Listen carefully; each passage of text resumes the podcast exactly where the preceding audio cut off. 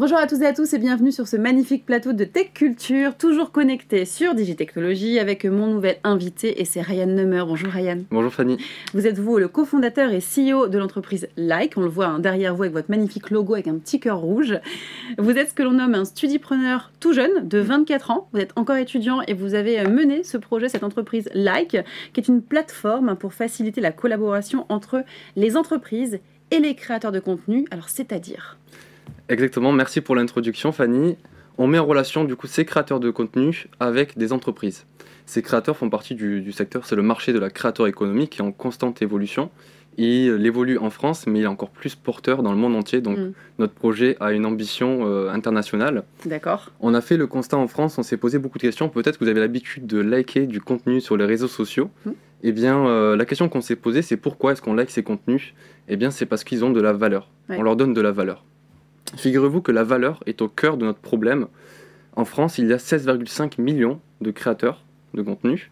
Ça fait pas mal. Ça fait pas mal, exactement. Et parmi ces 16,5 millions de créateurs, seulement 2 millions en vivent. Donc mm. on a 14 millions euh, de créateurs potentiellement qui ne n'arrivent pas à monétiser leur, euh, leur contenu. Et donc nous, c'est là où on va pouvoir interagir avec eux et euh, solutionner ce problème-là, du coup les aider à monétiser leur contenu qui va aider les entreprises à développer leur marketing de contenu et d'influence. Et c'est ça votre promesse du coup, c'est vraiment d'aider ces créateurs de contenu à pouvoir vivre de leur métier, de leur création? Exactement. Je suis moi-même créateur de contenu, donc c'est un projet qui me tient à cœur. Euh, j'ai décidé du coup de monter le projet parce que j'ai une expérience derrière moi. Hmm. J'ai un parcours qui est quand même euh, assez, euh, qui a été assez mouvementé, jonché de défis, d'obstacles.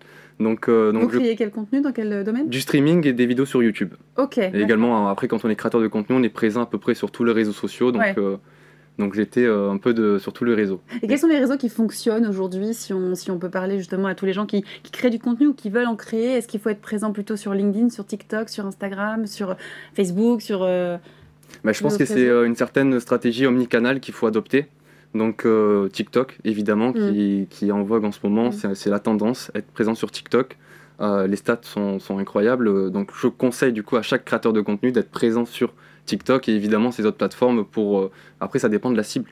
Si on a plus une cible B2B quand on crée du contenu, évidemment, je vais conseiller LinkedIn, mm. mais, mais, TikTok, effectivement, est assez porteur. Parfait. Et quels sont les types d'entreprises? Il y a un type d'entreprise qui ont besoin de vos services aujourd'hui? Pas vraiment, on l'adresse à tout type d'entreprises qui veulent développer du marketing de contenu et d'influence. Donc j'insiste sur les deux parce que souvent quand on parle de like, on pense qu'on va faire uniquement de l'influence. Hmm. On a relevé ce challenge-là de recevoir des influenceurs afin de les cadrer, les accompagner, parce qu'il y a de plus en plus de lois qui rentrent du coup en vigueur eh en Europe, en France. Et donc le défi, c'est d'accompagner ces influenceurs à agir et à être dans les normes pour du coup être sereins sur leur activité de création de contenu. D'accord. Euh, donc, voilà.